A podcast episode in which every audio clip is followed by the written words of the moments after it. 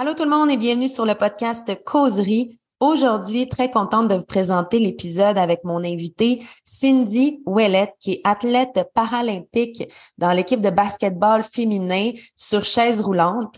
Donc, j'ai pas besoin de vous dire que c'est une personne qui est très inspirante de par son parcours professionnel, mais aussi par son parcours personnel.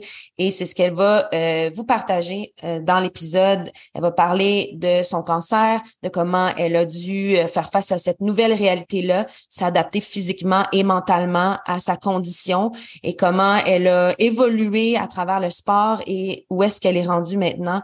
c'est une personne qui a une force d'esprit, une force de caractère, elle a des buts et elle les atteint. C'est vraiment inspirant de l'entendre parler et ça démontre, en fait, Cindy, c'est, vraiment l'exemple et euh, la preuve vivante que lorsqu'on a des objectifs et lorsqu'on on a une force mentale, puis on trouve des outils pour arriver à canaliser euh, notre énergie, à canaliser notre mindset vers euh, un côté positif, euh, puis qu'on reste ancré dans le moment présent puis à ce qui nous fait vibrer. Pour elle, c'était le sport.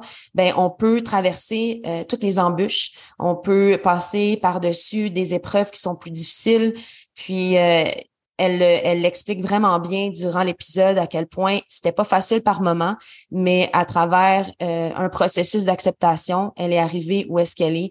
Puis maintenant, ben, elle le partage non seulement à travers son sport, elle le démontre, mais elle le partage aussi à la communauté avec des conférences et tout ça. Alors, euh, je suis très heureuse de l'avoir reçu sur le podcast et que vous puissiez euh, l'écouter et parler de son histoire. Alors, sans plus attendre, on plonge dans l'épisode.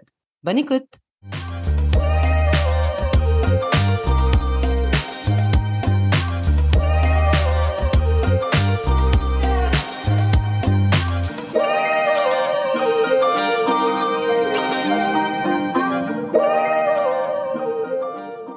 Bienvenue sur le podcast, Cindy. Merci beaucoup d'être là. Merci à toi. Écoute, euh, avant de, plonger dans, l'épisode et dans le sujet, euh, j'aime toujours commencer mes épisodes avec euh, mes invités par d'où est-ce qu'on se connaît, un peu pour introduire notre lien de connaissance puis que les gens qui nous écoutent ben, puissent avoir un petit référent. ben nous, c'est particulier parce que on, on se connaît pas vraiment.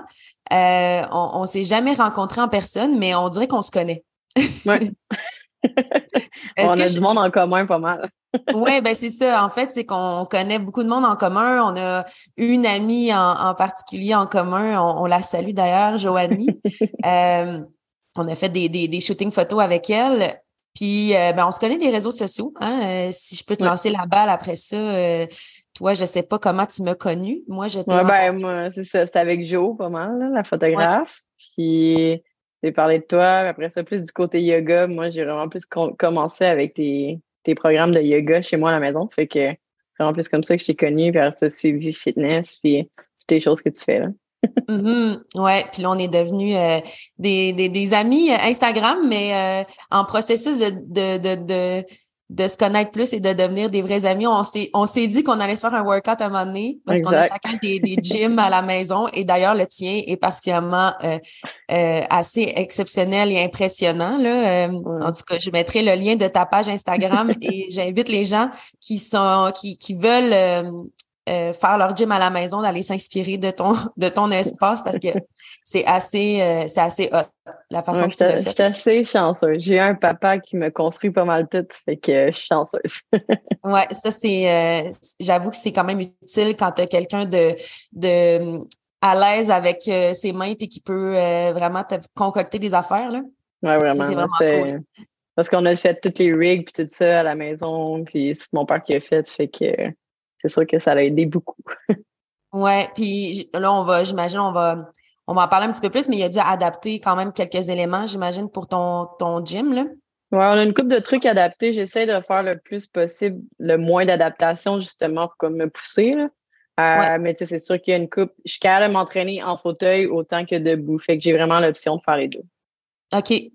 Excellent. C'est cool, ça. Ça donne euh, plein d'options selon, euh, j'imagine, ton, ton énergie ou selon ton focus, puis dans, dans ta préparation euh, à, travers euh, tout ce que tu fais, là, en fait. Puis mm-hmm. j'utilise ce petit rebond-là pour un peu t'introduire parce que pour euh, ceux et celles qui nous écoutent, qui ne te connaissent pas, ben, tu t'appelles Cindy Ouellette. Tu es une athlète canadienne de basketball féminin paralympique. Donc, mm-hmm. tu es dans une chaise roulante. Quand tu fais quand que je fais quand je fais mon sport, oui. ouais, c'est ça. Quand tu fais ton sport, tu es euh, en chaise roulante, mais tu pas euh, complètement euh, t'es pas à 100% en chaise roulante. C'est ça, tu as comme une condition qui qui te permet quand même d'utiliser tes jambes puis je trouve ça assez euh, assez impressionnant en fait, puis j'aimerais comme t'entendre un petit peu plus là-dessus puis qu'on fasse un peu comme juste que tu nous racontes ton, ton parcours, en fait, euh, comment, euh, comment le sport est rentré dans ta vie? Est-ce que tu t'entraînes depuis que tu es jeune, puis euh, à travers ta condition? Fait bref, je te laisse vraiment la parole pour parler un peu, un peu de toi, puis de, de, de comment comment tu as évolué là-dedans. Good, good. Ouais, le sport, oui, ça a toujours fait partie de ma vie, vraiment beaucoup. Euh, je suis pas née avec un handicap, fait que moi, c'est vraiment arrivé plus à l'âge de 12 ans, j'ai un cancer, c'est pour ça que j'étais en fauteuil roulant la plupart du temps, dans le fond, je sens pas ma jambe gauche euh, du tout.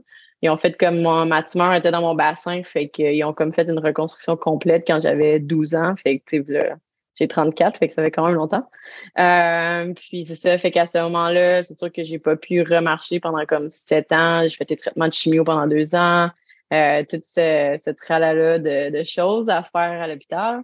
Euh, vraiment comme un an et demi, presque deux ans à alité complètement. Je pouvais pas me lever de mon lit du tout. Je peux pas marcher. Euh, donc, c'est ça, ça a été un petit bout dur à passer, là, le cancer. Mais vu que j'étais jeune, c'est sûr que as moins, tu réalises moins euh, que comme la gravité de, de ce cancer-là. J'avais 3% de chance de survie. Euh, je suis tombée dans le coma. Je n'étais pas supposée survivre du tout, du tout. Les médecins nous l'ont dit souvent. Euh, fait que moi, c'est vraiment, euh, grâce à ma famille, j'ai passé à travers tout ça. J'étais enfant unique et tout.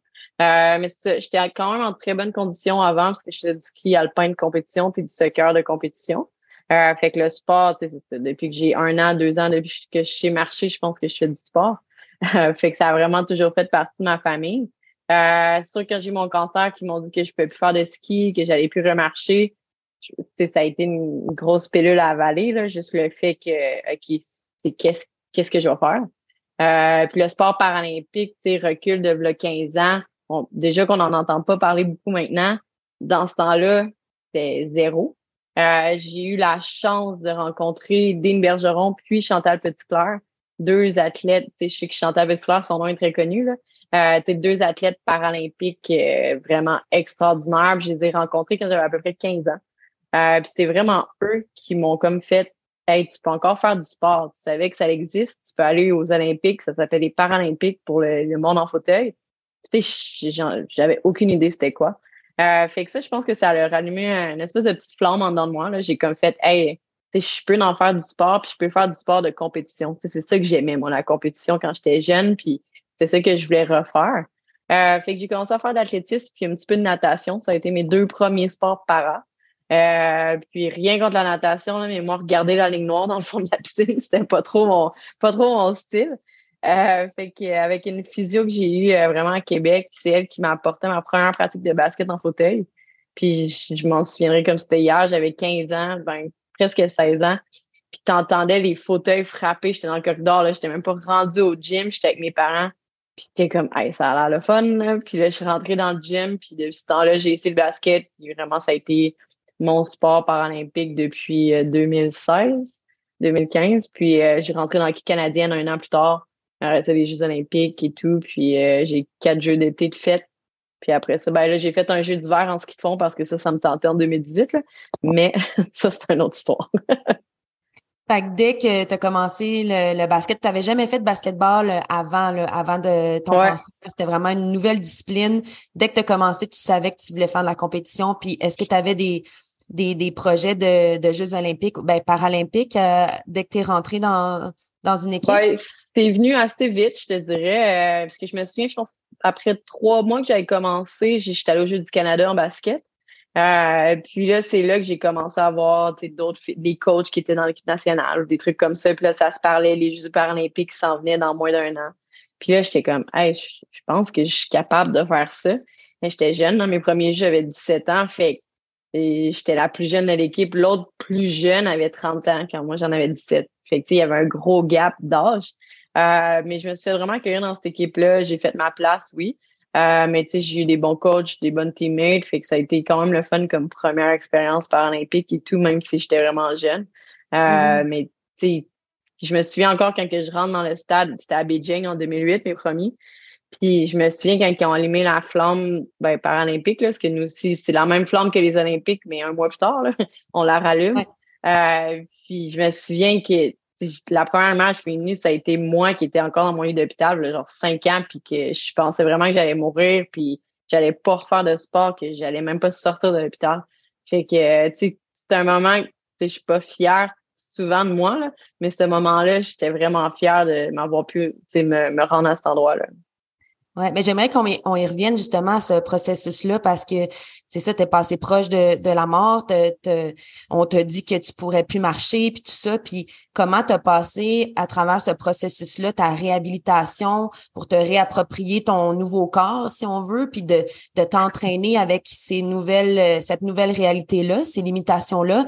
Tu t'as dû t'entraîner différemment, t'as dû t'entraîner avec un fauteuil. Tu sais, c'est une grosse affaire. Tu je comprends que j'imagine que maintenant il y a des fauteuils, surtout des fauteuils pour des athlètes comme vous mm-hmm. qui sont qui doivent être plus légers puis comme vraiment euh, facile sur mesure et tout là. Ouais, sur mesure exactement, mais quand même, tu sais, c'est une autre approche complète, tu sais, non seulement un nouveau corps à gérer, mais aussi un objet qui est comme qui fait partie intégrante de toi. Comment ça s'est fait ce processus là Ben, tu sais, au début, c'est sûr qu'à 12-13 ans, quand ils m'ont vraiment annoncé que j'avais le cancer, tu sais, j'étais plus en mode survie, là, tu sais, de un, j'ai commencé la chimio, fait même à ce moment-là, je pensais même pas faire du sport parce que j'étais tellement à l'hôpital, j'étais tellement malade que c'était juste, t'essayes de survivre.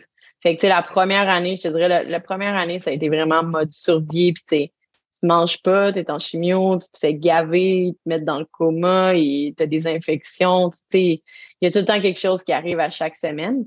Euh, puis comme j'ai dit tantôt, j'étais jeune, pas assez jeune, je comprenais qu'est-ce qui m'arrivait, mais j'étais assez jeune pour pas trop paniquer. Je pense que quand j'étais vraiment en chimio, je pense que ça a été plus dur pour mes parents que pour moi. Tu sais, moi, je veux pas, je dormais, oui, j'étais malade, mais c'était pas la fin du monde. J'allais jouer dans la salle de jeu, fait c'était pas trop peur.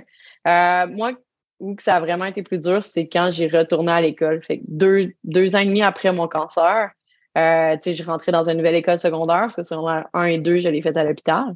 Euh, puis j'étais supposée de rentrer en football études au SSF au séminaire Saint-François à Québec, mais là, j'ai pas pu mm-hmm. rentrer parce qu'on s'entend, je marchais plus. Fait que j'ai changé d'école, j'étais allée à l'international à Rochebelle, mais de un, une nouvelle école secondaire, c'est jamais facile. L'adolescence à 14-15 ans, c'est rough déjà d'avance. Euh, puis moi, j'arrivais à l'école, j'avais encore pas de cheveux, j'étais super maigre, j'étais blanche, j'étais vraiment, encore kid cancer. Là. Euh, fait que ça a été dur, je me suis intimidée beaucoup à l'école secondaire quand j'étais arrivée. Moi, j'avais hâte d'aller à l'école pour retrouver comme des amis du monde de mon âge. J'étais comme, bon, enfin, je vais pouvoir être normal. Euh, c'est un peu l'opposé qui s'est passé. J'étais en béquille à ce moment-là, j'étais pas en chaise encore. Euh, je me faisais botter mes béquilles, euh, je faisais rire de moi beaucoup, beaucoup juste à cause de mon apparence. Puis, comme tu l'as dit, ça n'a pas été évident. Oui, j'ai une grosse cicatrice à cause de ma hanche. Tu sais, oui, mon corps a changé et tout à travers toute la, chimio et tout ça. Euh, fait que, c'était, c'était pas évident de s'accepter. Puis en plus, tout le temps de se faire écœurer à l'école sur ça. Euh, fait que, j'ai fait quand même une grosse dépression à l'âge de 15 ans. Euh, fait deux tentatives de suicide à cet âge-là aussi. Euh, fait que, ça a été des moments quand même difficiles, mais tu sais, je l'ai dit, j'ai vraiment une famille exceptionnelle. J'ai des parents vraiment incroyables. Fait ils m'ont pris comme en main à temps, puis j'étais allée voir les spécialistes et tout. Euh, mais côté santé mentale, je refusais vraiment les traitements. J'étais comme dans le déni, j'étais comme, ah, j'ai pas besoin d'aide, je suis tannée des voir, je suis tannée d'aller à l'hôpital. Fait que, tu sais, mm. qu'est-ce qui m'a sorti vraiment du trou à ce moment-là, c'est vraiment le sport. C'est quand j'ai commencé vraiment à faire le basket, tu sais, j'avais pas tout réglé mes problèmes, puis oui, c'est revenu plus tard, tous ces problèmes-là de dépression, santé mentale, puis maintenant j'ai des avec ça, mais c'est revenu comme pendant le COVID. Genre, j'ai fait une grosse dépression parce que j'avais pas réglé mes problèmes de quand j'étais jeune. Fait tu sais, la preuve aussi pourquoi que je travaille des organismes comme Supporter pour contrer l'intimidation, parce que l'intimidation peut apporter vraiment des problèmes à long terme. Tu sais, ça m'a suivi toute ma vie. Ça faisait 20 ans ça me suivait encore. Juste mes, les, les bobos fantômes que j'avais quand j'étais jeune. mais le sport m'a permis quand même de, de vivre des expériences incroyables. Puis c'est ça, des petites vies à l'étranger et tout, de me faire recruter. Euh, fait que, ça m'a ça vraiment sauvé. Euh, mais le plus tard, à 30 ans, il a fallu que je règle d'autres problèmes de santé mentale que je n'avais pas réglés quand j'étais jeune. Mm-hmm. C'est fou, c'est un, gros processus d'acceptation de, un de la situation. Mm-hmm. là, quand je me ram, quand, quand tu étais là dans cette période-là à l'adolescence, puis après ça, d'accepter ça, la, la, nouvelle réalité. Puis tu sais, juste la, réhabilitation physique, mais après ça, comme tu dis, l'aspect mental qui est vraiment pas négligé, puis ça doit être dur entre les deux oreilles, puis encore plus quand tu te le fais rappeler constamment par ton entourage puis l'environnement autour. Fait que ça, j'imagine que ça, ça doit créer soit deux, deux éléments, deux voies, soit que tu t'isoles puis tu te renfermes sur toi-même ou justement tu essaies de trouver quelque chose à te rattacher. Puis le sport a été ça pour toi, un peu ta, ta bouée de sauvetage qui t'a amené une communauté, qui t'a amené à t'épanouir, à, à, canaliser, j'imagine, cette, euh, ce, stress-là ou cette anxiété-là. Euh, exact. Puis beaucoup, il y, a, il y a beaucoup de frustration liée à un nouvel handicap. Avant que tu acceptes, la période d'acceptation est quand même assez. Ça dépend pour tout le monde. On n'est pas. Je mets pas tout le monde handicapé dans, dans le même panier. Là. Il y en a qui ont des accidents dramatiques, il y en a qui perdent toute leur famille dans un accident ou peu importe. Il y en a qui sont nés avec ça, fait que veux, veux pas, ils ont appris à vivre avec ça toute leur vie. Moi, c'était à 12 ans, fait que j'étais encore assez jeune pour avoir, tu sais, j'ai appris à grandir avec ça. Tu sais, je vois des gens des fois qui arrivent justement des accidents à 30 ans, c'est plus dur du côté adulte puisque là, ta vie est faite à moitié, puis là, tu as une famille. Moi, j'avais rien de ça quand j'étais jeune, fait j'avais pas la peur de perdre une famille, j'avais pas la peur de perdre des enfants. Tu sais, j'avais 12 ans, fait je perdais quoi, mon chat? tu sais, j'avais pas beaucoup à perdre là-dedans, fait que je voyais pas la gravité de la situation. Mais qu'est-ce qui a été dur, c'est plus comme, c'est ça, aller à l'école, aller dans les centres commerciaux, puis tout ça, puis que le monde, tout le monde te regarde que mm. justement, tu es différent. Puis là, au début, moi, j'étais fâchée. Au début, là, j'étais la, la petite fille colérique là, qui était comme genre, tu veux-tu ma photo? Genre, qu'est-ce que t'as? Pourquoi tu me regardes? Mais maintenant, c'est comme j'ai appris à voir que on n'apprend pas à interagir avec le monde en fauteuil. Puis des fois, on est juste curieux à savoir hey, comment t'as fait pour te rendre au magasin toute seule aujourd'hui? Il y a des enfants qui veulent juste savoir c'est qu'est-ce que j'ai, puis c'est bien correct. J'aime bien mieux que les enfants me le demandent je vais leur dire avec plaisir qu'est-ce que j'ai que le parent qui dit tu demande pas ça fait que euh, fait que t'apprends à vivre avec ça aussi puis tu sais ça m'a pris une période un bon dix ans avant d'accepter qu'est-ce que j'avais puis comment j'étais devenue puis à quoi je ressemblais et tout fait que c'est quand même long des fois.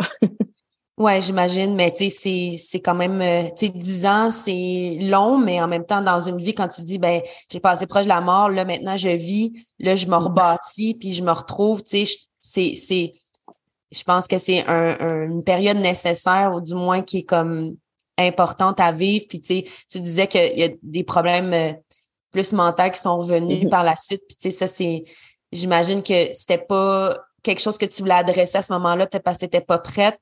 Euh, puis si on peut juste comme revenir vite fait avant de continuer dans le parcours plus professionnel, là, comme quand c'est revenu ça, est-ce que tu étais plus apte ou outillé ou tu été chercher les ressources pour, euh, pour t'aider euh, là-dedans?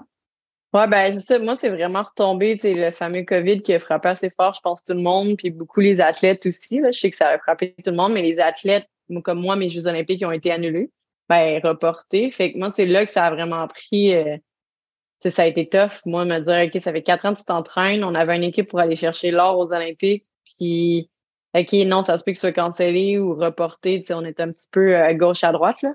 Euh, puis moi, ça m'a comme remis dans l'état, tu sais, toute l'isolation, tu sais, qu'on était pris à la maison, puis tout ça. Je venais de me construire, j'habite toute seule.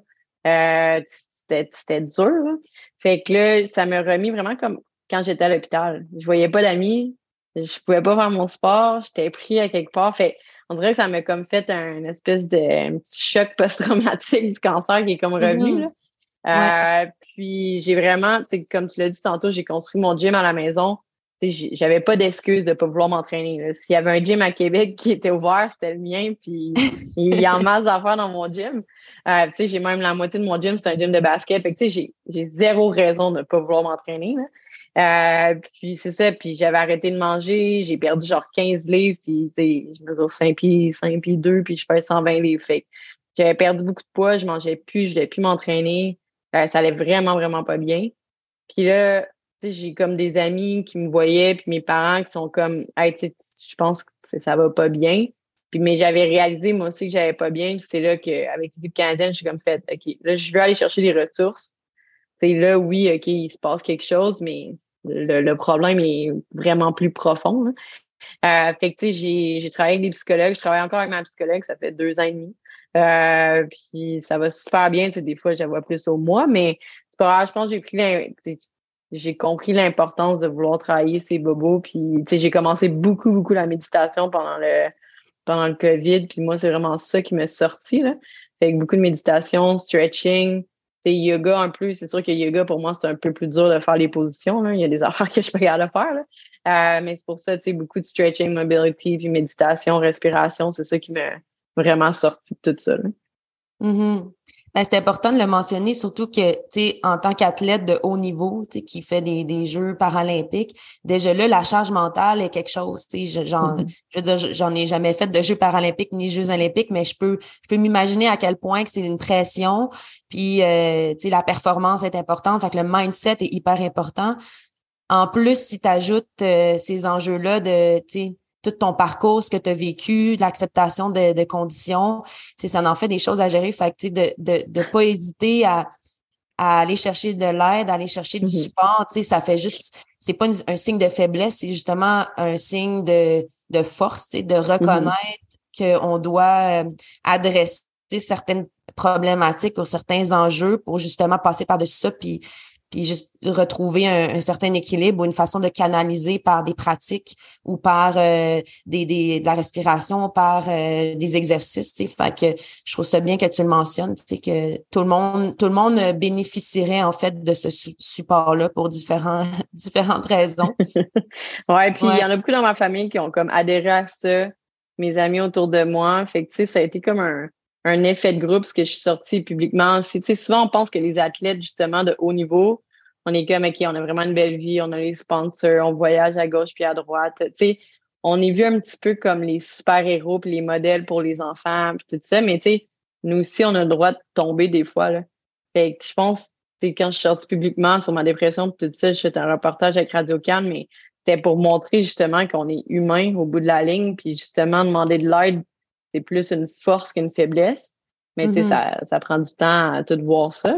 Euh, mais tu sais, je pense que c'est vraiment vrai. Puis il y a beaucoup d'athlètes, justement, dans les dernières années qui sont sortis publiquement que aller chercher de l'aide, c'est pas la fin du monde. Tu vas juste être mieux.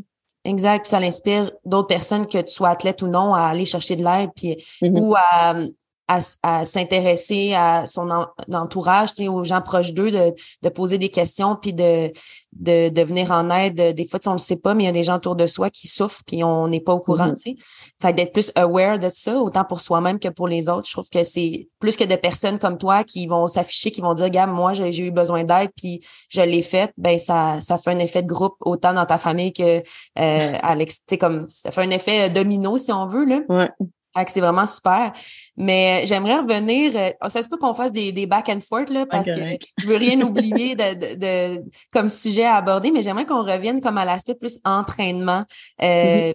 pour ben, ton sport, mais aussi dans ta condition. Tu sais, c'est comment tu t'entraînes, à quoi ça ressemble ton, ton, ton, ton type d'entraînement euh, de la journée, de la ben, semaine, euh, tu sais, quels exercices tu fais pour le basket, tu sais, est-ce que tu t'entraînes avec ta chaise, sans chaise? Moi, ça m'intéresse vraiment. Euh, je fais pas mal euh, un bon mix de tout, là, je te dirais. Moi, je travaille avec un préparateur avec Excellence Sport Québec-Lévis, c'est Guillaume Rioux, qui est quand même connu dans la région de Québec. C'est le coach de foot slash lui qui court partout, puis les marathons, etc.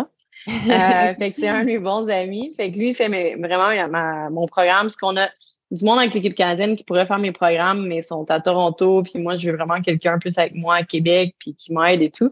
Euh, fait qu'avec Guillaume, vraiment, nous, on, on, fait notre planification sur 10 jours. À la place de le faire à la semaine, comme il y a beaucoup de programmes qui sont montés, nous, c'est sur des périodisations de 10 jours. Euh, juste à cause que souvent, la fin de semaine, j'ai des compétitions de basket. Fait que là, cramer vraiment quatre livres dans une semaine, plus tous mes, mes trucs d'aérobie et tout, c'était comme trop. Fait que sur 10 jours, ça me donne juste une plus grande latitude de faire d'autres sports que juste m'entraîner dans mon gym. Euh, fait que vraiment, à chaque jour, j'ai pas mal, j'ai soit un lift du haut du corps ou du bas du corps. Euh, bas du corps, c'est ça, là, je suis en fauteuil, mais je suis quand même faire du squat, du deadlift et tout, parce que ma jambe droite est correcte. Ma jambe droite, elle a vraiment zéro atteinte. Euh, fait que, tu sais, ça, je peux faire les entraînements comme ça, c'est un petit peu plus euh, d'entraînement fonctionnel. Euh, fait j'ai fait longtemps du crossfit adapté, j'ai fait de la compétition aussi là-dedans, mais je trouvais que c'est beaucoup de répétitions. Euh, tu, te concentres moins sur un, un, un muscle en particulier. Fait que je trouvais qu'avec Guillaume, c'est vraiment plus des sets. Mettons, j'ai six exercices de force. Euh, vraiment euh, trois séries la première euh, semaine, quatre séries, c'est vraiment du volume. Fait que on fait plus de ça. Puis c'est dans mon gym, ça. Les lifts, le haut du corps, je peux faire autant beaucoup de choses en déséquilibre, parce que le corps est vraiment beaucoup utilisé en basket. Fait que, tu sais, dès que moi, je reçois un ballon en basket, si je lève mes deux mains que je fais frapper ma chaise, ben, ça va tourner parce que j'ai pas mes mains sur mes roues. Fait c'est beaucoup mm-hmm. la force du corps. Quand on lance une passe, encore là, c'est beaucoup la rotation du corps. Euh, évidemment, c'est le haut du corps, là. Fait que, oui, je fais du bench, mais toujours plus en power. Parce que c'est beaucoup de puissance quand que je donne mes coups de roue. Euh, c'est beaucoup la puissance qui est important parce que le court de basket n'est pas si long que ça. Fait que souvent, on fait deux coups de roue, on arrête, on change de direction, deux coups de roue. Euh, fait que c'est pour ça qu'on essaie de mimiquer ça avec, euh, tu sais, même si c'est des key, des on fait plus du power. Après ça, on contrôle la descente. Fait que euh, l'excentrique est tout le temps contrôlé, mais l'autre est tout le temps power. Euh, puis sinon, je, fais de la mobilité tous les jours, beaucoup, beaucoup. Genre un bon une heure de mobilité minimum. Puis sinon, je m'entraîne deux fois par jour. Souvent, un gros cardio ou vraiment juste zone 1-2. Puis les journées que c'est du gros cardio, ben là, je fais plus de mobilité. Les journées que c'est du petit cardio, zone 1-2, mettons sur le bike pendant deux heures, ben ça, je fais de la muscu. Fait que euh, les seuls exercices qu'on modifie, tu sais, des fois, je m'entraîne en chaise, je fais du clean and, clean and press en chaise. Euh, des fois, je fais du deadlift en, en chaise aussi, mais souvent, je prends plus des, des, des dumbbells ou des kibis.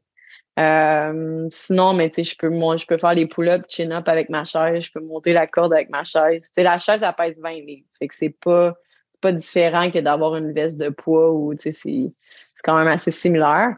Mes entraînements de basket, je m'entraîne plus avec l'équipe canadienne. On a des camps chaque mois. Euh, pas mal. Puis l'été, c'est vraiment notre grosse saison. Fait qu'à la maison, oui, je shoot dans mon gym chez moi. Euh, j'ai un panier et tout, mais je m'entraîne pas tant en basket que ça pendant ma saison. Je fais vraiment plus avec l'équipe canadienne quand on part en voyage. OK. Fait que dans ton gym, tu t'entraînes principalement dans ton gym avec euh, ton programme fait par ton coach muscu très fonctionnel pour euh, ton sport en particulier. Puis quand, tu sais, ça m'a juste de je me suis posé la question quand tu dis fais, tu fais des, des, des mouvements quand tu es debout, euh, parce que ta mm-hmm. jambe droite est correcte, c'est ta jambe gauche qui est, qui est limitée. Est-ce que tu es mm-hmm. capable d'être debout sur tes deux pieds ou tu es Je suis debout sur mes deux pieds, mais mon pied gauche, il est vraiment plus court. Fait que, tu sais, je suis plus sur le bout du pied de mon pied gauche, il est là pour me tenir un peu en équilibre. Euh, mais je suis capable de marcher. J'ai appris à marcher dans les dernières années. De ça, c'est pour ça que j'ai fait les études en biomédical. C'est vraiment pour ça que je me suis réappris à marcher. Mais Sinon, quand je m'entraîne, tu sais, oui, j'ai mes deux jambes, mais mettons que je vais faire un squat, c'est sûr qu'il sera pas si bas que ça, mon squat. Là. Puis, tu sais, la, la force pour remonter va être pas mal juste sur ma jambe droite. Mm-hmm. Fait que, mais tu sais, on essaie de travailler, tu sais, comme sur le balance board. Euh, tu sais, je sais que toi, tu travaillé avec le balance board Montréal, puis ça, j'en fais. Fait qu'on travaille beaucoup sur même les, tu sais, les pastilles bleues en déséquilibre sur une jambe. Euh, on essaie de travailler beaucoup, parce que vu que je sens pas mon pied, si je le vois, c'est beaucoup de la muscle memory. Fait que, si j'apprends à mettre mon corps où dans l'espace, euh, ça m'a aidé beaucoup de faire des choses d'équilibre avec Guillaume, les, les blaze pods ou jongler sur une jambe, sur une pastille, des trucs comme ça. Là. Euh, ça, on en fait beaucoup. Euh, des fois, je tombe, des fois, il y a des exercices qui marchent pas. Euh, mais tu sais, il n'y a pas rien qu'on n'essaye pas. Euh, mm-hmm. Moi, ça a tout le temps été ça. Là. J'aime pas ça me dire Hey, t'es en fauteuil, on n'essayera pas ça avec toi. Non, prends-moi comme je suis un athlète avec sans limitation, puis après ça, on ajustera les, les, exercices en conséquence. Même chose, tu sais, mais quand que je fais des programmes, tu sais, souvent, je fais, mettons, trois ou quatre fois par semaine tes programmes. peu importe laquelle journée, là, je clique sur un, puis je fais euh, mes petits 45 minutes, puis c'est ça, j'ajuste en fonction de qu'est-ce que je suis capable. S'il y a trop de poids sur ma jambe gauche, ben j'en fais plus sur ma jambe droite. Fait que avec les années, c'est juste des fois, c'est frustrant de pas être capable de faire un mouvement parce que je suis compétitive puis j'essaie de l'avoir. Euh, mais il y a certaines choses que je sais que je suis vraiment pas capable. Tu sais, j'ai, j'ai pas de rotation. Fait que, comme les sumo deadlift, je serais jamais capable de faire ça. Fait que je le mm. fais juste d'un côté, comme je tourne juste ma jambe droite. Fait qu'il y a une, mm-hmm. coupe de mouvements comme ça, mais sinon, je suis capable de montrer un grand. Mm-hmm. Puis, as-tu euh, une, euh, encore de la capacité à, améliorer ta jambe gauche? Est-ce que tu es rendu au maximum de ta mobilité, de, de du fait que tu vas être capable de. de parce que tu dis que tu as appris un peu à marcher. Est-ce mm-hmm. que euh, tu sais si tu peux aller plus loin encore ou c'est pas mal le maximum? ouais, je pousse tout le temps. Là. Ouais, ouais, je le sais pas vraiment. Euh, mais je pousse tout le temps pas mal les limites. C'est sûr qu'à un il y a quand même de la douleur neuropathique parce que les nerfs sont terminés. T'sais, mon acétabulum, ma hanche, c'est os sur os avec du métal. Là, ça vient plus à la douleur, mais comme l'été passé, je recommence à faire du vélo de montagne. Vraiment normal. Après, je recommence à faire du ski alpin sur mes deux jambes, ish.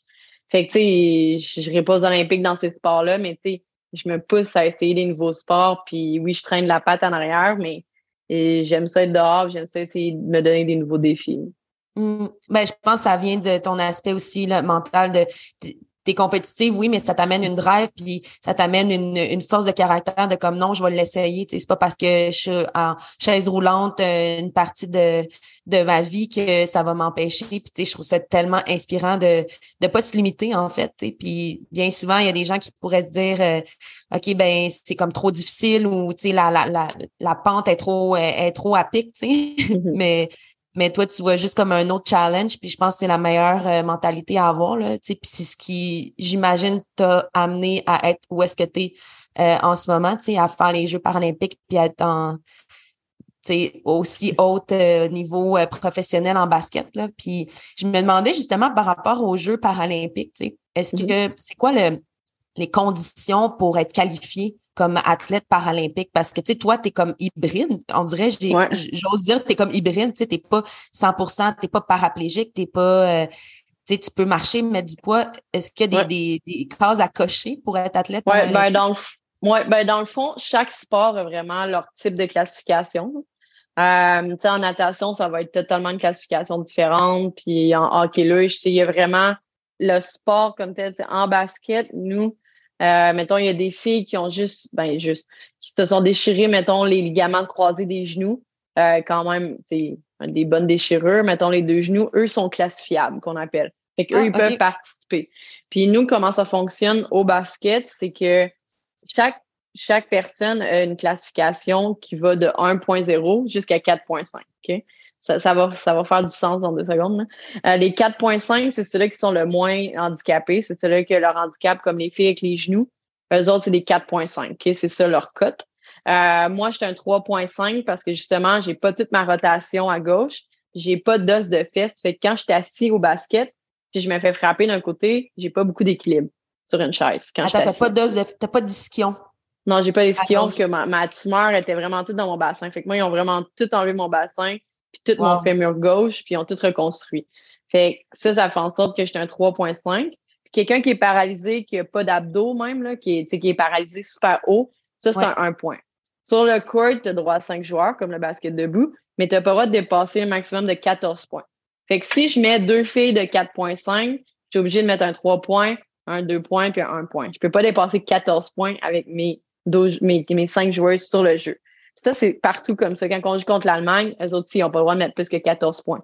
Après ça, tu sais, c'est comme ça. Fait ça vient que les classifications sont un petit peu plus égales comme ça. Fait que même, tu mettons, quand on a notre sélection de l'équipe canadienne, ben, notre coach peut pas prendre toutes les meilleures qui ont eu des accidents de genoux parce qu'il pourra pas faire le jeu. Ça te vaut cinq joueurs. Il ne pourra pas avoir cinq, filles à, 4.5. Tout, le monde est en tout le monde est en chaise roulante? Quand on joue, ouais quand on joue, mais tu sais, dans, dans notre équipe, on est moitié-moitié qui utilisent des fauteuils. Comme moi, pour les longues distances et tout, moi, j'en prends à l'aéroport, mais il y a des filles qui en prennent pas du tout, qui en ont même pas, là. Fait que, euh, eux autres, c'est ça. Mais tu sais, comme, mettons, je te disais, les filles qui ont des problèmes de genoux comme ça, eux, ils pourraient pas aller dans aucun autre sport paralympique. Ils auraient juste en basket. Après ça, parce qu'eux sont pas assez handicapés pour les autres sports.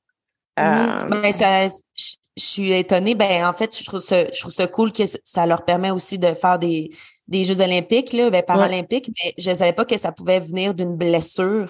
Je pensais que c'était une condition, soit que tu, naissais avec une, prédisposition X ou que justement comme toi qui, a eu un cancer et qui a perdu ben, une partie de, ta jambe, mais je savais pas que c'était ça pouvait être aussi euh, minime entre guillemets qu'une une rupture des ligaments, mais, euh, mais c'est intéressant. Euh, parce que y en a même au Québec, nous, dans notre ligue de basket, là, vraiment la ligue A, 2A, 3A, peu importe quel niveau, si tu joues, tu peux même jouer pour l'équipe du Québec. Comme toi, tu pourrais jouer pour l'équipe du Québec. Tu n'as pas besoin d'handicap. Dans la ligue au Canada, quand tu joues vraiment au Canada, tu pourrais participer au championnat canadien et tu n'aurais pas besoin d'handicap, tu ferais 4.5. Fait que tu prends pas la place de quelqu'un d'autre parce que tu es 4.5 de toute façon. Fait que tu sais, tu prends pas la place de quelqu'un qui est en chaise, mais tu pourrais participer dans notre équipe. Nous, euh, on en a trois dans l'équipe du Québec, femmes qui n'ont aucun handicap. Il y en a deux qui jouent parce que leur sœur, elle est en fauteuil. Euh, puis il y en a une autre à cause, je pense que c'est une cousine ou quelque chose. Fait ça, c'est le fun. Ça fait plus de gens qui jouent au Canada. Euh, puis ça augmente notre niveau de jeu aussi quand le monde n'a pas d'handicap, veut, veut pas, sont quand même un petit peu plus forts. Euh, fait que ça mm-hmm. augmente le niveau de jeu. Fait que ça, c'est vraiment intéressant. C'est vraiment le fun. Fait que, ben ouais, c'est clair, ça fait des petits challenges supplémentaires. Puis, écoute, à considérer si je peux, euh, peux faire partie de l'équipe. Tiendras essayer ça. Écrime. Je sais pas, je suis moins. Euh, moi, j'ai pas fait beaucoup de sport euh, de sport d'équipe là étonnamment les gens ils pensent que je suis tu sais je suis très active et je m'entraîne beaucoup mais j'ai fait beaucoup de disciplines artistiques plus solo ou en groupe c'était plus artistique justement la danse du cirque de la nage synchronisée fait que euh, tout ce qui est sport d'équipe, c'est pas ma, ma tasse de thé. J'ai, j'ai fait du kinball. Je sais pas s'il y en a qui connaissent le kinball. C'est le gros ballon. Là, ouais, le gros ballon, hein. ouais, j'ai fait ça quand j'étais jeune. J'étais pas la meilleure. Euh, me dire, c'était pas, c'était pas ma voie, là, mais, mais bon, peut-être à, à, revisiter éventuellement. Là, là pour l'instant, j'ai assez de discipline, je pense. C'est ça, j'allais dire, je pense que t'en fais assez. c'est ça. Je vais, je vais focuser sur ce que je fais en ce moment. Euh, Cindy, tu es athlète paralympique. Qu'est-ce que qu'est-ce que ça ça mange, qu'est-ce que ça fait au quotidien, qu'est-ce que ça prend comme comme euh, comme force d'esprit, qu'est-ce c'est quoi les enjeux, tu sais ce rôle-là d'être athlète paralympique, est-ce que c'est c'est beaucoup de, de concessions, est-ce que c'est beaucoup de sacrifices, est-ce que ça se ça se vit bien, comment comment tu gères tout ça? Ben tu sais, j'ai un, bon entourage. C'est sûr que ma carrière, elle a évolué. On s'entend, ça fait longtemps que je suis dans le milieu, depuis 2007 que j'ai fait l'équipe canadienne en basket. Fait tu sais, au début, j'étais plus jeune. C'est ça, je me suis fait recruter pour aller aux États-Unis. Fait que j'ai joué là-bas. J'ai été à l'école là-bas. Euh, c'est sûr là, que depuis que je suis revenue au Canada, ben, tu sais, là, justement, là, j'étais à l'usine de mes parents là aujourd'hui. Euh, on a une compagnie médicale depuis que je suis petite. puis là, on a changé un petit peu, puis on fait des, équipements sportifs adaptés. Euh, fait que j'aide dans la compagnie, je donne beaucoup de conférences. Euh, fait que tu sais, il n'y a pas une journée qui se ressemble. J'aimerais ça avoir un, un, horaire un petit peu plus fixe, mais ça, ça se peut quasiment pas dans, dans ma situation. Fait que oui, j'essaie de m'entraîner comme un 4 heures à 5 heures par jour pas mal ça, tu sais, deux fois par jour. J'essaie vraiment de faire ça. C'est super important pour moi. Puis comme ma méditation le matin, puis ma méditation le soir, ça, c'est des choses que absolument, ça me faut ça dans ma journée, puis pour aller bien, puis pour me sentir bien. Euh, puis sinon, à travers ça, ben c'est ça, j'ai tout le temps été soit à l'école, soit aider d'accompagner mes parents, travailler un petit peu dans différents organismes comme porte-parole, euh, donner des conférences. Fait que c'est sûr qu'au début de ma semaine, je regarde mon horaire et j'essaie de me planifier un petit peu. Euh, Est-ce a quelqu'un qui gère ça pour toi? Euh, j'ai une agente, mais elle, elle gère vraiment plus mon côté médiatique, euh, booker mes conférences et tout ça. Euh, mon horaire, du day-to-day, vraiment, avec la compagnie et tout ça, c'est sûr que c'est moi. Mais sur mon calendrier, mon calendrier est share avec une agente. Euh, puis Dominique, c'est Dominique La Douceur, puis tu avec euh, Marie-Philippe Poulain, Michael Kingsbury, euh, Laurie Bloin, tu avec euh, beaucoup, beaucoup d'athlètes de la région, puis elle gère bien ça, puis elle est super fine. On a, on a, une bonne communication. puis elle sait, c'est justement de pas trop me bouquer d'affaires dans une journée, puis que j'aime ça m'entraîner, puis que j'aime ça vraiment faire mes, mes choses importantes avant, puis après ça, travailler. Mm-hmm. Fait que tu as plusieurs volets, tu n'as pas juste euh, Cindy l'athlète, qui est une partie très importante parce que c'est pas mal ça ton rôle principal, mais mm-hmm. tu as, aussi d'autres euh, d'autres volets à alimenter, justement l'aspect plus médiatique, que des fois on, on y pense pas trop euh, quand on pense à un athlète qui va aux Jeux olympiques ou paralympiques, mais c'est ça, tu es, un visage public, du moins, tu sais, les, mm-hmm. surtout avec ton histoire, j'imagine que ça t'amène à, à, parler publiquement. Fait que hum, c'est quand même un gros volet. on, en fait beaucoup quand même de ça. Oui, exact. Mm-hmm. on en fait. Tu sais, ça, ça, prend quand même du temps dans une journée. Tu sais, comme tantôt, j'ai un autre truc à faire aussi avec un autre commanditaire. Fait que je veux pas aussi, tu sais, oui, on veut des commanditaires, mais il faut que tu leur donnes des choses dans leur retour. Puis, tu sais, ben, en tout cas, peut-être pas tout le monde sont pareils, mais moi, c'est important pour moi d'avoir une bonne relation avec mes commanditaires. Fait que, tu sais, je fais beaucoup de choses pour eux ou des conférences ou des petits ateliers avec des employés. Euh, fait que c'est sûr que ça aussi, c'est time consuming. Euh, mais tu sais, comme là, mettons, je rentre vraiment dans la préparation un petit peu plus pour Paris. sais oui, j'ai les champions du monde cet été à Dubaï en mois de juin, mais après ça, c'est Paris 2024. Là, c'est sûr que je vais diminuer un petit peu le nombre de conférences que je fais, euh, le nombre d'apparitions médiatiques. L'année olympique est quand même un petit peu plus importante puis un petit peu plus intense pour tout le monde. Euh, fait que c'est sûr que ça va diminuer un petit peu mon, mon ma tâche de, de travail va diminuer un petit peu même avec mes parents. Euh, puis ça dépend si je recommence l'école non. tu verras en temps et lieu, mais j'imagine que ça, ça, se planifie d'avance. Puis est-ce que tu es suivi sur euh, tous ces plans-là? Ben là, tu disais, tu as, ton coach euh, pour la mm-hmm. préparation physique puis le, le maintien justement du training. Euh, tu ta, gérante ben, pour tout ce qui est plus média. Est-ce que tu es suivi euh, côté nutrition, supplémentation? Y a-tu d'autres personnes qui te avec qui tu collabores presque au quotidien pour, pour justement être à ton plein potentiel? Là? Ouais, euh, ben, j'étais avec une nutritionniste. Euh, j'ai étudié un petit peu là-dedans, fait que c'est sûr que j'en connais beaucoup. Euh, fait que je fais plus là maintenant, je fais plus mon suivi moi-même. Euh, puis sinon, avec l'équipe canadienne, on aurait accès aussi à une nutritionniste. J'aurais pas de problème avec ça, mais vu que j'ai étudié un peu là-dedans, j'en connais un petit peu. Puis sinon, même chose avec les physiologistes qu'on a accès avec l'équipe canadienne, de faire les tests et tout. on les voit quand on est en camp d'entraînement, mais sinon, j'ai étudié aussi en physiologie, fait ça, ça m'aide à tout faire mes tests. J'ai étudié beaucoup. Euh, oui, ben c'est ça que je me rends compte. J'aime beaucoup l'école. Fait que, euh, bref, j'ai été longtemps à l'école, je suis encore à l'école, puis je continue là-dedans. Mais euh, je pense que ça m'aide aussi dans la pratique sportive, justement, parce que j'en ai fait beaucoup. Puis j'aime mieux lire des livres puis apprendre par moi-même. Puis je suis quand même dure sur moi-même pour m'auto-évaluer. Fait que, tu sais, je reste pas assis dans le divan rien faire. Mm-hmm. Puis euh, justement, préparation à, aux Jeux olympiques, ben, paralympiques de, de Paris. Euh, c'est quoi le, le processus, grosso modo, le, la préparation physique, mentale? Euh, est-ce que tu as une, une, routine particulière? Est-ce que tu as un protocole à suivre? Est-ce que ça change à chaque euh, fois? oui, ça change pas mal les Olympiques, dépendamment de l'équipe avec qui tu du coaching staff que tu as. On n'a pas tout le temps le même. Euh, à chaque quatre ans. Nous, notre période de vie est vraiment basée aux quatre ans. on change mm-hmm. on change pas mal de groupes. Mais euh, non, pour moi, vraiment, c'est continuer à faire ce que j'aime, vraiment l'équilibre dans ma vie. J'en ai fait des Olympiques que j'étais 100% focus sur juste le sport, que justement, j'avais pas de délaisser ma famille, mais un petit peu, mis mon monde de côté, mis mes amis de côté un petit peu. Euh, je suis pas, je suis pas la fille qui va faire le party puis qui va boire euh, à côté. Là. J'ai jamais fait ça, puis je ferai jamais ça. Mais tu sais, je me permets un petit peu plus de justement euh, côté social, d'être un peu plus proche de ma famille. c'est pour ça que je suis revenue. Tu sais, j'étais partie 11 ans aux États-Unis étudier, puis c'est pour ça que je suis revenue au Canada. Euh, puis tu sais, oui, je vais me préparer pour Paris, mais même encore là, c'est pour ça que je pense que je veux recommencer un autre doctorat parce que ça me garde occupée. C'est justement pas juste focusé sur le sport de haut niveau. Euh, j'ai jamais fait d'anxiété de performance vraiment. Euh, fait je suis chanceuse de ce côté-là. Je suis quand même relax. Je vais avoir mon tournoi. Je, le sais qu'est-ce que je suis capable de faire.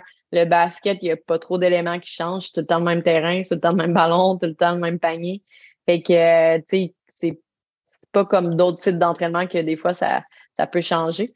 Euh, fait que non, moi, c'est vraiment garder mon, mon esprit occupé, faire ce que j'aime, aider le monde autour de moi, continuer à faire mes trucs de porte-parole, juste vraiment d'avoir une vie équilibrée. Euh, puis c'est ça, quand j'arrive plus proche de Paris, c'est sûr que je, je me couche encore plus de bonheur, je fais attention à ce que je mange encore plus. Euh, tu fais pas exprès pour faire des essayer de te casser un bras, tu sais, j'irai pas en vélo de montagne la semaine avant les Paralympiques. Là.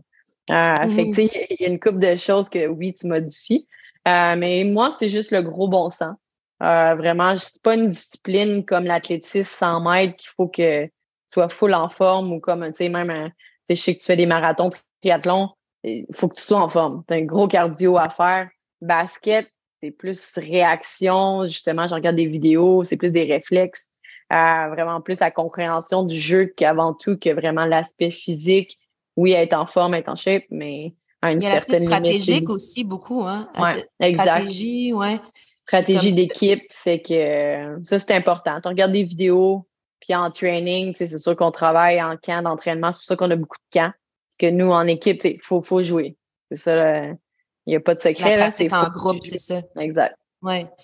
Puis le fait que tu t'occupes euh, beaucoup à l'extérieur avec les études, avec euh, mm-hmm. le fait d'apprendre constamment, est-ce que c'est parce que tu veux faire une transition de carrière éventuellement? Tu sais, combien d'années tu te donnes encore à, à, à, louer à, à, ta vie de ta carrière d'athlète? Ben, pas mal. Selon moi, après Paris, je pense que Paris va être mes derniers jeux d'été. Euh, j'ai fait un jeu d'hiver en 2018 en ski de fond, puis j'aimerais ça faire en 2026, j'aimerais ça en, faire un en hockey. Ouais, j'en ai fait un en ski de fond en 2018. Malade. Euh, fait que je me suis comme, ça a été vraiment, je m'entraînais, je me suis fait inviter à un camp d'entraînement, je me suis qualifiée pour les Jeux, puis trois mois plus tard, j'étais là. C'était vraiment dernière minute. Là. Puis adapté, le, ski de fond, c'était comme ouais, euh, je fais en chaise? ski de fond à genoux. Ouais. À genoux? moi, moi, je suis à genoux. Il y en a qui sont les jambes allongées, mais moi, j'aime mieux être en, en position regroupée, qu'on appelle, parce que tu comme t'as un petit peu plus de force que, tu sais, mettons que tu t'assis puis tu mets les jambes allongées puis tu fais ça, t'as pas beaucoup de force. T'es ben, comme en position pike, là. Es en Exactement. Position, euh, ouais. Oh my God, c'est intense. Si t'es à genoux, tes hanches sont ouvertes, tu peux utiliser plus ton trunk. Fait bref, en ce qui te font pas mal, tout le monde sont rendus comme ça internationalement, à moins que tu aies une condition médicale que tu peux pas t'asseoir sur tes jambes ou peu importe. Là. Euh, mais ça s'en vient pas mal comme ça. Même au hockey, moi, j'ai changé. Je joue à genoux maintenant au hockey, sur ma luge de hockey. Euh, je suis une des seules au monde qui fait ça présentement, mais selon moi, ça va venir. C'est juste à cause que dans ce sport-là, le monde joue encore à les jambes allongées. Là. Mais bio, bio, bio, biomécaniquement parlant. Je fais mes études en anglais, hein, ça va bien. Euh, ça, ça fait plus de sens à genoux pour utiliser ton tronc et tout. Là. Ben, j'ai jamais essayé les deux, mais moi aussi, si je me visualise, on dirait que j'aurais plus de capacité à bouger à genoux, à, tourner qu'en étant en pike. C'est comme ouais. allô le corps. Il euh, faut que tu sois assez flexible aussi parce que tu sais, faut que tu tiennes le dos quand même droit. Tu peux pas être arrondi vers l'arrière. En tout cas, tu peux, mais tu es, limité en maudine. OK. Fait, que, ce qui te font, euh, ça a été ça a été tough. 2018, j'ai fait ça, mais euh, non, c'était le fun. C'était une autre expérience, mais là, c'est ça, j'aimerais ça en 2026 me rendre sûrement pour l'équipe canadienne en hockey. J'aimerais ça le refaire d'hiver. Ça, ça a été vraiment une belle expérience, puis juste un challenge. Tu sais, au, basket, il faut que je sois 100% sérieuse. Je suis capitaine de l'équipe, il faut que je gère mon équipe. Euh, j'ai ça à cœur, j'ai les filles à cœur. Euh, tu sais, je veux gagner, je veux aller chercher une médaille. Mais dans mes sports d'hiver, c'est plus un espèce de dépassement de soi, puis vraiment un challenge personnel. Là, en ski de fond, je pense que j'ai terminé quoi 17, 18 là, aux derniers Olympiques. C'était pas. je n'avais pas de médaille là. fait que. C'était ben, vraiment, rendu là, là, on s'entend? Ouais. Mais c'était plus comme pour une expérience, justement, c'est humbling au basket. C'est mon sport, je suis vraiment plus habile au basket. Ce qu'ils font, je suis vraiment pas bonne. Fait c'était comme vraiment une expérience totalement différente. Sport d'hiver, sport individuel. Fait c'était super le fun. Puis j'aimerais ça refaire ça, un, autre paralympique d'hiver, mais sûrement en hockey. Fait que là, ce qu'ils mm-hmm. font, c'est juste trop d'entraînement. Je suis pas une fille de cardio, fait c'est juste beaucoup trop d'heures d'entraînement pour mon horaire. Ça fit mm-hmm. juste pas dans mon horaire. ouais, ça doit être beaucoup, beaucoup de volume. Puis euh, tu devrais faire quoi euh, suite à ça? C'est quand tout ça est, est check dans ta liste. Est-ce qu'il y a quelque chose que... Ben, ouais. J'ai fait des études, comme je te disais, euh, ben, j'ai une maîtrise en physiologie de l'exercice. Puis avant ça, j'avais fait un bac en pré-médecine, exercice physiologie aussi. Euh, j'ai fait une deuxième maîtrise doctorat en génie biomédical. fait que moi, mon projet, dans le fond, au doctorat que je suis en train de travailler, c'est refaire ma hanche artificielle. mais vraiment comme en biomimétique. Fait que c'est vraiment rattaché. Tu fais de la, de la neuroplasticité qu'on appelle. C'est tu réapprends au cerveau comment utiliser quelque chose qui est pas à toi que tu installes dans ton corps. Euh, fait que j'ai imprimé mon bassin en trois dimensions, j'ai les codes de fait. Euh, mais là, c'est pour ça que je veux retourner faire un autre, un autre doctorat, mais en neurosciences ici à Québec, parce que je veux comme approfondir mes connaissances en neuroplasticité, puis vraiment comme un petit peu plus continuer ce projet-là de artificiel que je puisse installer sur moi. wow! C'est vraiment, euh, je suis vraiment impressionnée de, de tout ça. Puis en plus, c'est comme ce qui est vraiment hot, c'est que tu es, comme ton cobaye. ouais, ben exact. Puis c'est pour ça que ben, tu sais, mon projet, c'est vraiment comme je veux faire de la recherche, puis je veux renseigner euh, à l'université. J'ai enseigné deux ans en Alabama à l'université, puis j'ai vraiment aimé ça. Euh, fait que j'aimerais ça enseigner ici. Euh, sûrement aussi à Laval en faisant de la recherche. Mais tu sais, c'est sûr que je vais continuer c'est l'entreprise avec mes parents que j'ai, c'est à moi aussi, fait que notre, notre compagnie, euh, de continuer à faire des conférences un petit peu ici et là. Fait que c'était pas mal ça. Mon, mon après-carrière, c'est à peu près ça. il est bien tracé, en tout cas. Ouais, ça s'en vient pas pire. ouais, il est bien, il est bien placé, bien tracé, puis qui, qui colle encore avec euh, ton identité. C'est ça qui est, mm-hmm. ça qui est bien, c'est que tu utilises vraiment toute ton expérience, ton vécu pour comme bâtir quelque chose qui va être euh, bénéfique pour toi, mais aussi pour tout, tous ceux qui, euh, qui ont le même euh, parcours que toi ou sensiblement le même, les mm-hmm. mêmes enjeux. Fait que c'est vraiment, vraiment chouette. Puis si on revient aux Jeux olympiques ou compétitions, on, on met tout ça dans le même panier. C'est quoi les plus beaux moments ou les plus belles expériences que tu as vécues dans le cadre de soit Jeux, paralympiques ou de championnats ou de, de compétitions à, haut niveau? Qu'est-ce que tu retiens là, qui a vraiment été fort? Ben, nos championnats du monde, en 2014 à Toronto, on a gagné la médaille d'or. Euh, puis oui, on a gagné, mais c'était juste comme un, je sais pas, une équipe que c'était vraiment le fun de pouvoir gagner ensemble. Puis aussi, on était à la maison en avant de la famille. Euh, ça, c'était vraiment un moment spécial. Euh, sinon, euh, un des autres moments que je me souviens, c'est mes Jeux du Canada, quand j'étais encore vraiment une no-name, en parenthèse, puis qu'il fallait que tu fasses ta trace, puis j'étais la seule de fille euh, dans un sport de gars. Puis je m'en souviens, on avait gagné par un contre l'Ontario. Euh, toute l'équipe de hockey féminin Québec était là. Toute l'équipe de hockey féminin Ontario était là. Puis c'était les années de Marie-Philippe Poulain ces années-là. Puis ils sont venus nous cheerer. Puis je pense que la première fois que j'ai senti que mon sport était comme apprécié puis que j'appréciais vraiment qu'est-ce que je faisais. J'avais 16 ans dans ce temps-là. Euh, c'est là que je me suis dit, hey, c'est ça que je veux faire. Puis c'était après ça, l'année d'après, ben, deux semaines après, j'étais dans l'équipe canadienne. Euh, fait que ça m'a comme vraiment propulsé. Fait que c'était cool que ça soit une compétition la mettre au Yukon. Euh, fait que je faisais froid un petit peu, là, mais, mais c'était quand même, tu sais, c'était, le fun de voir comment le Canada est quand même derrière les athlètes paralympiques. je suis quand même née dans le bon pays pour être un athlète paralympique. Oui, il reste beaucoup d'affaires à faire pour promouvoir le sport para, euh, mais le Canada, on est quand même en avance sur beaucoup de pays. Euh, juste, c'est ça, juste le fait qu'on qu'on ait des bons fauteuils, qu'on ait accès à plusieurs sports, qu'on qu'on soit fundé. Tu sais, notre salaire par mois, oui, c'est pas beaucoup, mais c'est la même chose que les athlètes olympiques, par exemple. Fait qu'on a vraiment le même salaire équivalent. Euh, fait que, tu sais, au moins ça, les sponsors commencent à nous sponsor un petit peu, même si on est athlète para. Euh, fait que, tu sais, il y, a une belle progression depuis mes premiers jeux, ouais, puis reconnaissance, que je vois la mm-hmm. différence. Puis je pense que c'est encore pour ça que je suis dans le sport. Puis justement, que je raconte mon histoire dans les médias, parce que je veux que les gens nous voient comme étant, on est des athlètes. On n'est pas juste des handicapés qui essaient de faire du sport. On n'est pas juste, mettons, euh, Cindy qui a survécu le cancer, qui fait du sport. Tu sais, au bout de la ligne, moi, je, suis un athlète. Je suis un athlète au même but que toi, tu te lèves le matin, tu fais tes trucs. C'est la même chose on a des sacrifices à faire pour faire nos sports. Fait que, tu sais, c'est ça qu'on essaie, on, se bat pour avoir cette reconnaissance-là. Euh, c'est pour ça que je continue de me battre puis à parler de mon histoire un petit peu, parce que je pense que c'est vraiment important. Euh, puis aussi, moi, il y a des gens, c'est comme Chantal et Dean, des gens en fauteuil, que c'est eux qui m'ont inspiré, c'est eux qui m'ont motivé à refaire du sport. Puis puis sûrement à survivre. Euh, fait je pense que c'est important. Puis je sais qu'il y en a des jeunes qui me regardent, puis il y a des jeunes qui sont motivés par ça. Puis ça aussi, c'est sûr que ça m'allume, puis je continue de faire ça aussi pour euh, aider d'autres mondes alentour de moi. Mm-hmm. C'est bon, j'aime ça, vraiment.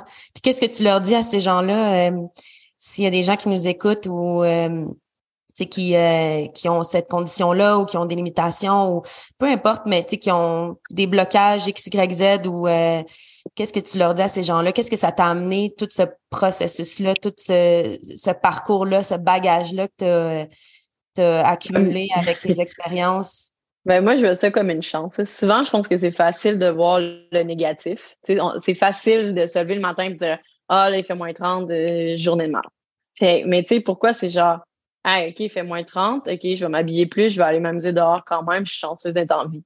Tu sais, c'est juste la perception, juste avoir une perception un petit peu différente, essayer d'être un petit peu plus positif une journée à la fois.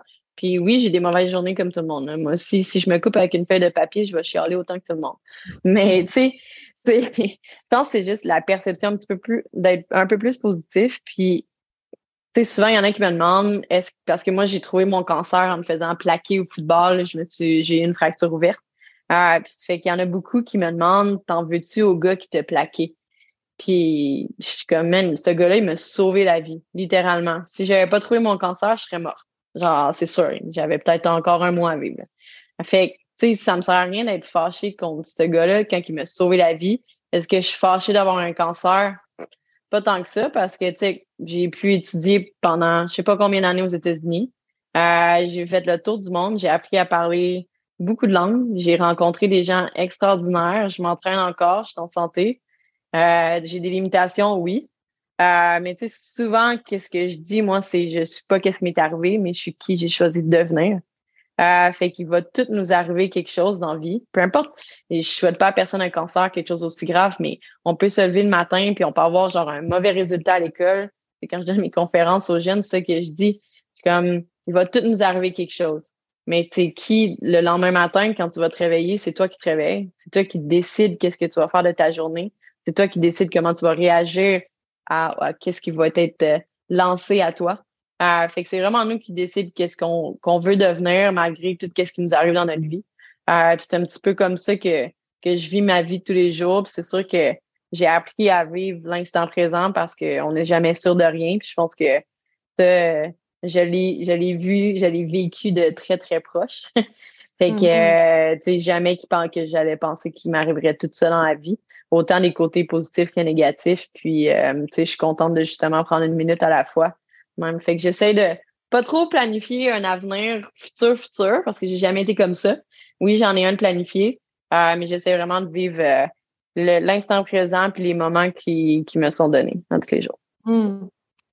C'est excellent, c'est tellement des bons conseils de pas, euh, tu sais, souvent on n'a pas le contrôle sur ce qui nous arrive, mais on a le contrôle sur notre réaction, comme tu dis. Mm-hmm. Fait que, tu sais, de, de, de reconnaître ça puis de dire, ben, c'est quoi la finalité que je veux, je peux contrôler ça ou j'ai du pouvoir là-dessus. Fait que je vais, je vais agir en conséquence et non euh, être dans la fatalité, tu sais. Puis le fait que euh, rien n'arrive pour rien, comme tu dis, tu sais, t'aurais mm-hmm. jamais vécu tout ça si tu n'avais pas eu le cancer. Tu sais, oui, c'est un événement malheureux, être négatif puis que ça aurait pu tourner euh, c'est tragique mm-hmm. mais c'est pas le cas puis il y a quelque chose de beau qui est sorti de ça beaucoup d'apprentissage beaucoup de d'épanouissement de d'autres façons puis d'expériences de, vie qui que t'aurais jamais vécu tu sais puis ça, c'est parce que tu es resté dans le moment présent, puis c'est un autre aspect que tu as amené. Mm-hmm. Tu été resté pleinement à, à, prendre les opportunités, j'imagine, à saisir tout ça, puis à dire comme demain est un autre jour, là, je suis ici maintenant à, à faire ça. tu sais Fait que Vraiment, je voulais comme faire une petite synthèse parce que c'était vraiment, euh,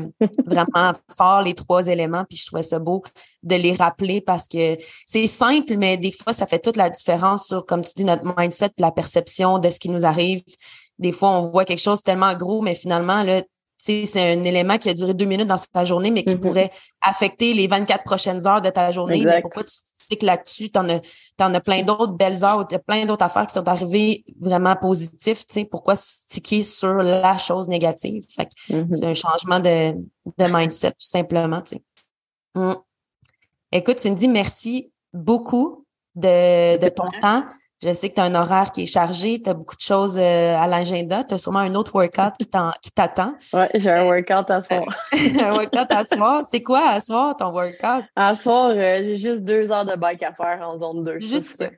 Juste un petit, un, petit Netflix et bike? Oui, souvent, ben, je suis sur les rollers, ça fait qu'il faut que je me watch un peu parce que ça. Ouais, faut pas trop que tu bouges. non, c'est clair. C'est clair. Sinon, tu peux, tu peux partir ou tomber sur le côté. Ouais, c'est ça, tu tombes plus loin. ouais. Écoute, ben, je te souhaite un bon restant de journée, puis bonne chance avec tout ça. Ben, pas besoin de chance, là, mais comme bon, bon succès dans tout ça, toute la préparation euh, vers euh, Paris. Je sais que c'est dans longtemps, mais je pense pour toi, ça doit être bientôt. Ouais, c'est quand, quand, même bientôt. c'est ça, c'est quand même bientôt. Fait que je te souhaite vraiment un bon succès. Puis euh, on se tient au courant, on se donne des nouvelles, puis euh, ça va arriver le workout, je suis sûre. Peut-être l'été prochain, là, je viendrai euh, faire un tour dans, ton garage. Oui! on se fera visiter nos, nos gym garages. Ouais, c'est ça. Good, ça. Un gros merci. Là tu as besoin d'un petit coup de pouce supplémentaire de motivation pour rester assidu et discipliné dans ta routine d'entraînement, eh bien, ma plateforme Athlétique Yogi est là pour toi.